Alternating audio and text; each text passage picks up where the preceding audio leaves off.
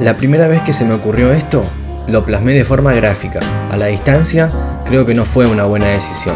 Por eso lo quiero transformar en un podcast, tal vez una plataforma más adecuada para hablar de literatura, sin ningún tipo de rigurosidad académica ni orden cronológico. Descatálogo, además de ser una palabra impronunciable para un santafesino, es el nombre de este proyecto.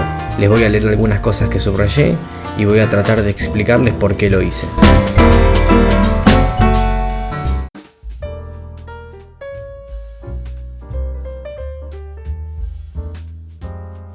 La antropóloga británica Mary Douglas publicó en 1966 un libro llamado Pureza y Peligro, que es considerado una obra fundamental sobre las sociedades. Dentro de unos apuntes en los que voy acumulando nociones sobre signos y simbología, me encuentro con la cita de Mary. Donde hay suciedad, hay un sistema. La autora sostiene que si prestamos atención a lo que se considera basura, podremos identificar y empezar a entender el sistema que la rechaza. Por ejemplo, se me ocurre que em, el concepto de feria americana nos viene como anillo al dedo. Lo que a alguien le sobra puede servirle a alguien más, aunque implique una transacción de dinero. Mm, por más impuro que me suene, funciona. Para los más quisquillosos, como yo, el trueque sería un mecanismo más honesto porque siempre funcionó y funciona apelando a la integridad de los involucrados. Llevado al ámbito de las letras y el arte, Mary Douglas nos advierte. Para entender lo que constituye la lengua legitimada, necesitamos entender lo que ha sido descartado como inadecuado en cualquier situación concreta. Digo, ¿por qué una cosa sí y por qué una cosa no? En este sentido, aporta Jonathan Kuller con su ensayo intitulado Teoría de la chatarra. Los desechos que todos almacenamos en los garajes y altillos, cuando son utilizados, a menudo sirven para significar la memoria. Sin embargo, en la mayoría de los casos estos objetos no tienen valor económico y tampoco suelen tener utilidad práctica. Mi nombre es Astrid Weller y tengo una galería y me fascinaría exhibir su obra de arte.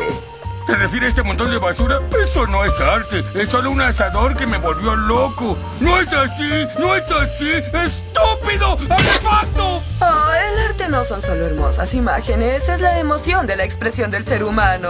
En su caso, la ira.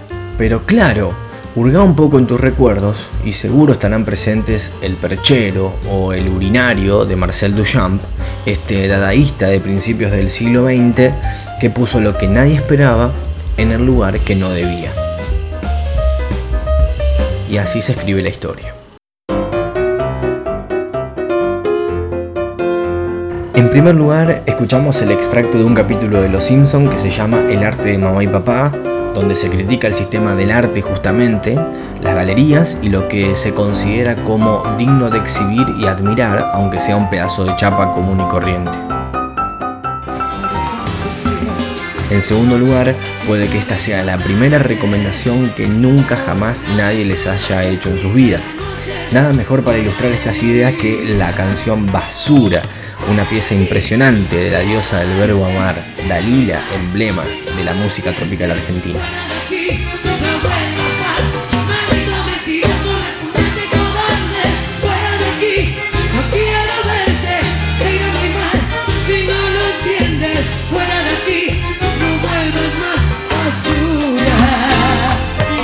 Si querés, podés suscribirte a mi boletín desde el link que está en la descripción de este podcast. Eventualmente quiero crear una comunidad que pueda darme de comer cuando me quede sin ideas. Bueno, ya fue suficiente. Esto fue todo por hoy. Espero que hayas pensado un ratito conmigo. Nos escuchamos en la próxima.